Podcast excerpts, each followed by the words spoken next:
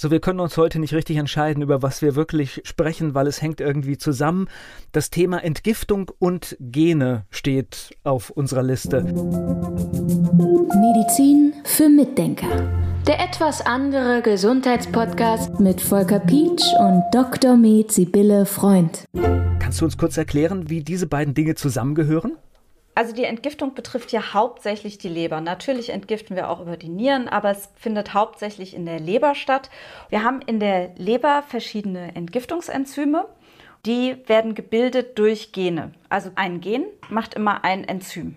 Und diese Gene, die haben wir in unterschiedlicher Ausprägung. Und das ist für mich ein ganz, ganz wichtiger Faktor in der Praxis, weil wenn wir zum Beispiel ein Gen haben, dann ist das ja immer in zwei Ausprägungen vorhanden. Das weiß man vielleicht noch aus dem Biologieunterricht. Es gibt immer zwei Allele. Und manchmal ist es so, dass die eine Hälfte vom Gen nicht da ist, dass die wirklich fehlt. Also zum Beispiel gibt es ein Gen, das heißt GSTM1.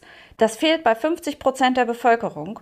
Und die Leute haben dann ein bisschen ein Problem mit der Entgiftung. Weil das auch erklärt, warum es so schwer ist, Obergrenzen festzulegen für Entgiftungen. Also man sagt ja, wir können zum Beispiel Ethylenoxid war jetzt gerade in Eissorten von Mars, ja, hat man das entdeckt. Und dieses Ethylenoxid, da sagt man, die Giftigkeit ist nicht leicht einzuschätzen. Und das hat auch damit zu tun, dass es bestimmte Enzyme gibt, die das entgiften müssen und die können zu viel oder zu wenig sein. Und das ist super spannend. Da kann man halt was machen, tatsächlich. Man kann da helfen. Zwei Fragen jetzt, wenn ich das Ganze höre. Eine hast du mir teilweise schon beantwortet. Du hast gesagt, wir bilden Enzyme, das heißt, man kann das beeinflussen? Ja, man kann das beeinflussen. Ja, man kann tatsächlich auch die Produktion beeinflussen. Also Gene können an- oder abgeschaltet werden. Und es kann tatsächlich passieren im Laufe des Lebens, dass Gene an Aktivität verlieren, weil sie nicht genug methyliert werden, also angeschaltet oder teilweise durch die Methylgruppen auch abgeschaltet werden. Also Gene können an- oder abgeschaltet werden. Und die können sich tatsächlich wenn sie schon nicht richtig angelegt sind unter Umständen, können sie sich sogar auch noch verschlechtern. Aber wenn sie nicht richtig angelegt sind, kann man auch auf der anderen Seite das Beste aus ihnen rausholen, was geht, indem man die Umwelt verbessert für diese Gene. Wir sprechen ja hier im Podcast oft über Mikronährstoffe. Wäre das dann auch eine Lösung? Jetzt weiß ich zum Beispiel auch Selen spielt, glaube ich, bei der Entgiftung eine Rolle. Genau. Selen spielt eine ganz große Rolle bei der Entgiftung. Es gibt auch noch andere Mikronährstoffe, zum Beispiel oder besser gesagt andere Stoffe. Das sind zum Beispiel diese Methylgruppen, von denen ich eben ganz kurz mal gesprochen habe. Methylgruppen sind auch super wichtig für die Entgiftung. Ja, und wenn man das alles zur Verfügung stellt, diese Methylgruppen kriegen wir zum Beispiel von B-Komplexen, von B-Vitaminen, also Vitamin B. Man denkt ja immer, das wäre so, ach, B-Vitamine hm, interessiert mich nicht so. So ein paar Vitamine, ja, kriegst du ein bisschen gute Laune oder was weiß ich. Nee, die haben eine ganz wichtige Wirkung. Und diese Methylgruppen zum Beispiel, die kommen dann aus dem Methylcobalamin. Das ist ein B12, was eine Methylgruppe trägt. Oder aus dem Methylfolat. Das ist Folsäure mit einer Methylgruppe dran. Und darauf lege ich auch immer sehr großen Wert, wenn ich einen B-Komplex gebe, dass das ein B-Komplex ist, ein Vitamin B-Komplex der Methylgruppen enthält, damit die dann wiederum der Entgiftung zur Verfügung gestellt werden können. So, meine zweite Frage, die ich gerade hatte. Woran merke ich denn, dass ein Gen bei mir nicht richtig funktioniert oder nur die Hälfte macht? Also man kann es natürlich nicht unbedingt merken, aber es gibt schon Leute, die sagen, sie gehen zum Beispiel in Läden, in denen es sehr stark riecht, Parfümerien oder auch andere Läden. Es gibt ja so ausdünstende Kunststoffe und so weiter. Also da gibt es ja Geschäfte, in denen es wirklich deutlich riecht und die kriegen sofort Kopfschmerzen oder denen wird schlecht. Oder es gibt Leute, die können nicht ertragen, wenn Räume frisch gestrichen sind oder wenn sie an einem gestrichenen Holzzaun vorbeigehen oder wenn sie Abgase einatmen. Da drehen die total durch. Also da gibt es wirklich Leute, die sind da sehr empfindlich. Und in solchen Fällen, das ist für mich schon mal der erste Indikator, dass da was nicht stimmen könnte, kann man danach gucken lassen. Und zum Beispiel, was auch interessant ist, das ist jetzt ein bisschen ein anderer Bereich der Entgiftung, aber die Alkoholdehydrogenase, also das Ab Alkohol abbauende Enzym in der Leber, ist massiv zinkabhängig. Und wenn die nicht mehr richtig funktioniert, dann vertragen die Leute ja keinen Alkohol. Und dann kann man da auch rückschließen, dass die möglicherweise einen Zinkmangel haben. Das ist also auch wieder ein Mikronährstoff, der bei der Entgiftung hilft. Gibt es dann so etwas wie eine Genuntersuchung? Gibt es das? Ja, gibt es. Okay. Das heißt, wenn du so einen Verdacht hast, das heißt, du merkst, da stimmt was mit dem Riechen jetzt, was du da gerade als Beispiel genannt hast, da könnte irgendwas sein und du hast eine Idee, wie geht man dann vor? Ist das dann eine Laboruntersuchung oder wie lässt man sich das bestätigen? Das hängt immer so ein bisschen auch vom Budget ab. Das erste, was ich mache, ist nach den Mikronährstoffen gucken, weil tatsächlich Selen zum Beispiel eine ganz große Rolle spielt in der Entgiftung und Zink zum Beispiel auch. Ja, noch verschiedene andere. Da gucke ich nach den Mikronährstoffen und schaue, wie sieht es denn da aus? Und wenn ich das verbessern kann, gucke ich erstmal, wie geht es dem Patienten, wenn das verbessert ist. Aber es gibt Leute, die interessieren sich dafür, was bei ihnen vielleicht nicht stimmt.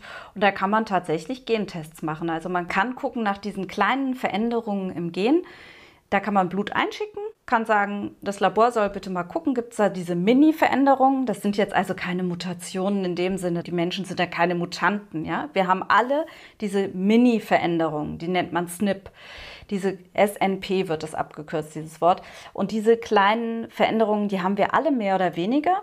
Und da kann man eben im Labor gucken lassen. Habe ich besondere SNPs und kann ich dann meine Gene irgendwie unterstützen? Oder kann ich zum Beispiel auch Sachen meiden? Ja, es gibt auch Snips, wo man dann sagt, oh, die Leute sollten auf keinen Fall rauchen, ja, weil die dann möglicherweise eher Folgeerscheinungen vom Rauchen kriegen, weil sie es halt nicht richtig entgiften können.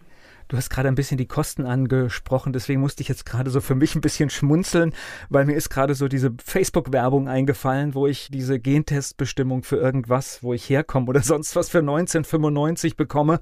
Das ist es natürlich nicht, ne? Nee, das ist es nicht. Also ich habe das gerade von einem Kollegen gehört, der hat in England sich was bestimmen lassen und der hat tatsächlich nicht die Snips bekommen, sondern der hat nur eine Interpretation bekommen. Das ist jetzt natürlich für einen Laien äh, vielleicht egal, aber jemand, manche Patienten, die arbeiten sich da so rein, die wollen es dann schon bitte ganz genau wissen, ja. Also man sollte schon zu einem richtigen Labor gehen, zu einem anerkannten Labor, das gut arbeitet, dem man vertrauen kann und sollte das dann da untersuchen lassen, dass man wirklich auch eine gute Aussage kriegt wir sprechen ja jetzt gerade über diese beiden Themenfelder. Entgiftung und Gene. Bei der Entgiftung ist es ja, glaube ich, auch so, dass man testen muss, weil du siehst ja auch nicht, natürlich wahrscheinlich kannst du eine Leber, die nicht ganz in Ordnung ist, auch fühlen, aber trotzdem weißt du ja nicht, was da los ist. Du meinst jetzt, dass man testet, ob jemand richtig entgiften kann? Ja. Man kann die genetischen Voraussetzungen schon mal testen. Das kann man testen. Das heißt, man kann gucken, hat dieser Mensch irgendwelche SNPs, diese kleinen Mini-Veränderungen im Gen, oder wie zum Beispiel die GSTM1, die bei manchen Leuten gar nicht angelegt ist. Bei 50 Prozent der Bevölkerung, da gibt es die gar nicht. Danach kann man schon mal gucken in der Genetik. Aber du kannst jetzt nicht im Blut gucken und sagen, oh, sie entgiften aber gut oder sie entgiften aber schlecht, so allgemein. Dafür gibt es keine Parameter. Man kann natürlich gucken, wie die Giftbelastung aussieht im Organismus so. Also man sieht zum Beispiel, man kann gucken, wie viel freies Quecksilber schwimmt da rum im Blut und wie viel Blei schwimmt rum und wie viel Aluminium. Aber das sind immer nur so Momentaufnahmen. Das ist immer so ein bisschen. Gibt es noch eine andere Möglichkeit nachzuschauen? Im Prinzip könnte man es so machen, dass man mit einer relativ großen Kanüle in die Bauchdecke sticht, ins Fettgewebe dort und dann Fettgewebe absaugt, das ins Labor schickt und das untersuchen lässt, dann wüsste man sehr genau, mit welchen Giftstoffen oder könnte man sehr genau herausfinden, mit welchen Giftstoffen der Patient belastet ist. Aber das ist nicht so mein Ding, muss ich sagen.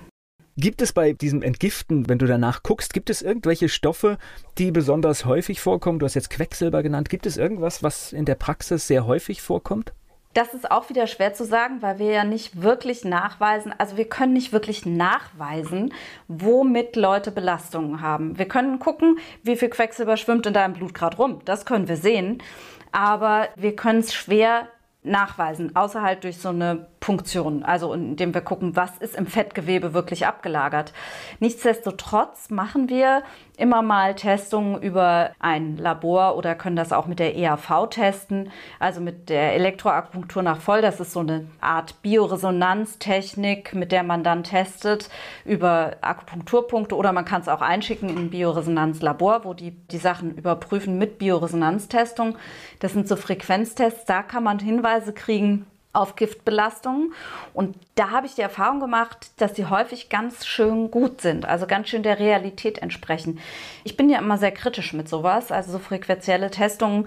Ich mache die selber, aber ich bin trotzdem auch mit meinen eigenen Testungen kritisch. Und wenn ich was teste, dann ist das für mich immer nur ein Hinweis und den überprüfe ich dann. Aber es kann zum Beispiel sein, wir hatten zum Beispiel mal einen Patienten, das fand ich sehr faszinierend, der kam, weil er ein Parkinson-Problem hatte. Und dann hat er mir gesagt, er hat Mangan in seinem Trinkwasserbrunnen. Er weiß, dass er da Mangan drin hat. Und wir wissen, dass Parkinson entstehen kann, wenn man eine Manganbelastung hat. Und dann habe ich gesagt, okay, wir schicken jetzt mal Speichel ein. Erstens mal schicken Sie Wasser von Ihrem Brunnen bitte zu Fresenius und lassen das testen. Und dann schicken wir noch eine Speichelprobe in unser Bioresonanzlabor und lassen das mal untersuchen, ob die da Mangan finden. Und dann kam das Ergebnis zurück und die haben gesagt, nee, wir finden überhaupt keine Manganbelastung. Und Fresenius hatte er erstmal außen vor gelassen. Dann haben die aber gesagt, aber wissen Sie, was wir finden? Wir finden eine hohe Asbestbelastung bei diesem Patienten. Und dann habe ich den angerufen und habe gesagt, also Mangan finden die gar nicht. Später hat sich herausgestellt, er hat das verwechselt, das war gar kein Mangan. Also das war falsch. Aber ich habe dann gesagt, aber hören Sie mal, man hat bei Ihnen Asbest festgestellt. Ja, das ist klar. Ich arbeite ja seit 30 Jahren in einer Halle, die ist komplett aus Asbest zusammengebaut. Ja, wo ich dann immer denke, boah, krass, dass sie das so rausfinden. Ja, das hat sich immer wieder bestätigt, dass das auch stimmt. Aber es ist natürlich keine wissenschaftliche Methode, wo man sagt, so, ich nehme ihnen jetzt Blut ab und wir beweisen quasi, wie man sich das vorstellt, dass sie vergiftet sind mit diesem und jenen oder dass sie Belastungen haben. Vergiftet, da sollte man auch nicht sagen, aber dass sie Belastungen haben mit diesem oder jenem Giftstoff. Ich komme jetzt gerade nochmal auf das Beispiel mit dem Quecksilber zurück. Du hast gesagt, das wird im Blut nachgewiesen, das schwimmt im Blut. Wenn das jetzt so ist, ja, ist das denn ein Beweis, dass ich mit diesem Schadstoff in Verbindung gekommen bin? Und kann ich irgendetwas tun, um das da wieder rauszubekommen?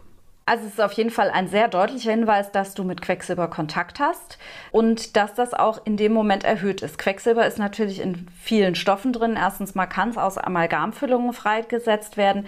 Dann wissen wir zum Beispiel, dass es in fetten Seefischen häufig angereichert ist. Dann kriegen wir es aber auch aus der Luft teilweise. Also wir sind sehr viel mit Quecksilber zum Beispiel umgeben. Wenn wir jetzt den Hinweis haben, ich überprüfe das ganz gerne, wenn ich sehe, jemand hat eine Quecksilberbelastung, da kontrolliere ich diesen Wert gerne nochmal. Wenn ich sehe, das bleibt hoch, dann kann man Folgendes machen, dass man diesem Patienten eine Infusion macht mit Glutathion und Alpha-Liponsäure. Das sind zwei körpereigene Stoffe im Prinzip, durch die der Körper selbst entgiftet. Und die können sich dann mit dem Quecksilber verbinden und können das über den Urin ausführen. Und dann kann man zum Beispiel Folgendes machen, dass man einmal die Urinausscheidung des Patienten misst ohne Glutathion-Alpha-Liponsäure-Infusion und dann nochmal nach der Infusion. Und dann sieht man ja das Verhältnis zwischen vorher und nachher und dann sieht man manchmal, dass da auf einmal ganz viel rauskommt. Das ist so eine indirekte Möglichkeit, das zu zeigen, dass man da aktiv entgiften kann, dass man es rausholen kann und dass das auch funktioniert mit dieser Alpha-Liponsäure-Glutathion-Geschichte. Ja. Also das, da gibt es auch noch andere Stoffe, mit denen ich aber nicht so gerne arbeite. Man nennt es Chelatieren. Chelate sind so Verklumpungen quasi, also das Gift wird verbunden mit irgendeinem Stoff und dann ausgeschieden. Verbunden ist eigentlich der richtige Name. Aber theoretisch, ja. wenn man damit erfolgreich ist, ich bleibe beim Quecksilberbeispiel, mhm. könnte man dann irgendwann nach einer Behandlung einen erneuten Test machen und im Idealfall wäre dann die Konzentration niedriger oder gar nicht mehr da. Genau, aber ganz wichtig ist dafür natürlich rauszufinden, wo kommt es denn her? Ja, ja, denn das, wenn die das, Zufuhr immer noch gleich ist, dann hat es keinen Sinn. Genau, ich hatte gerade das Sherlock Holmes-Bild im Kopf, weil letztendlich musst du ja auch gucken, wie kommt jetzt hier mein Patient da mit so einem Stoff in Berührung, weil manchmal ist es offensichtlich, aber ich kann mir vorstellen, in vielen Bereichen ist es gar nicht offensichtlich auf den ersten Blick. Ja, das stimmt. Das ist Vanadium zum Beispiel, haben wir immer mal im Blut bei Patienten. Gut, das kann durch zahnärztliche Materialien ins Blut kommen, aber manchmal haben wir Patienten, die waren gar nicht beim Zahnarzt und haben Zähne, die vollkommen in Ordnung sind und dann fragt man sich, wo kommt es denn jetzt her? Ja, in der Tat. Sind wir aber auch wieder bei dem Zeitfaktor. Das heißt, du musst ja dann den Patienten fragen, warst du gerade beim Zahnarzt oder warst du nicht beim Zahnarzt und all diese Dinge. Und das ist genau. dann genau das, was tatsächlich dieses Gespräch, was Zeit kostet, um ja. auf die Spur zu kommen.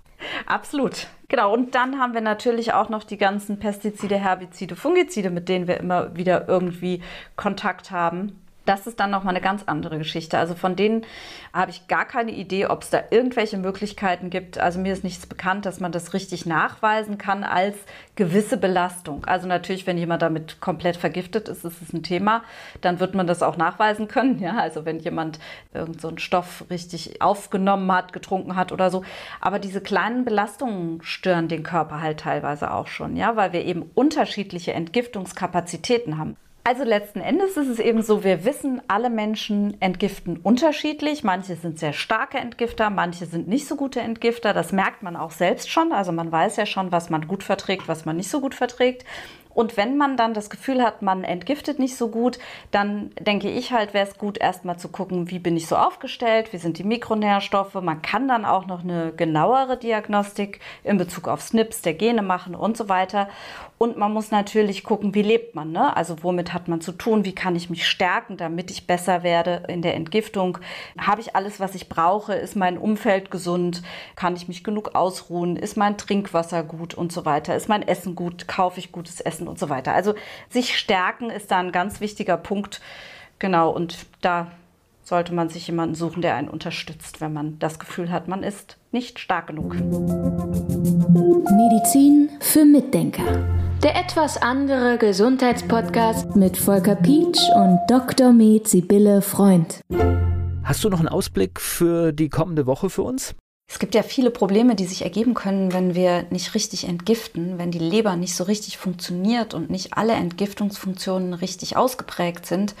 Und dann kann eine Folge davon die Problematik der Autoimmunerkrankungen sein. Damit möchten wir uns nächste Woche mal beschäftigen.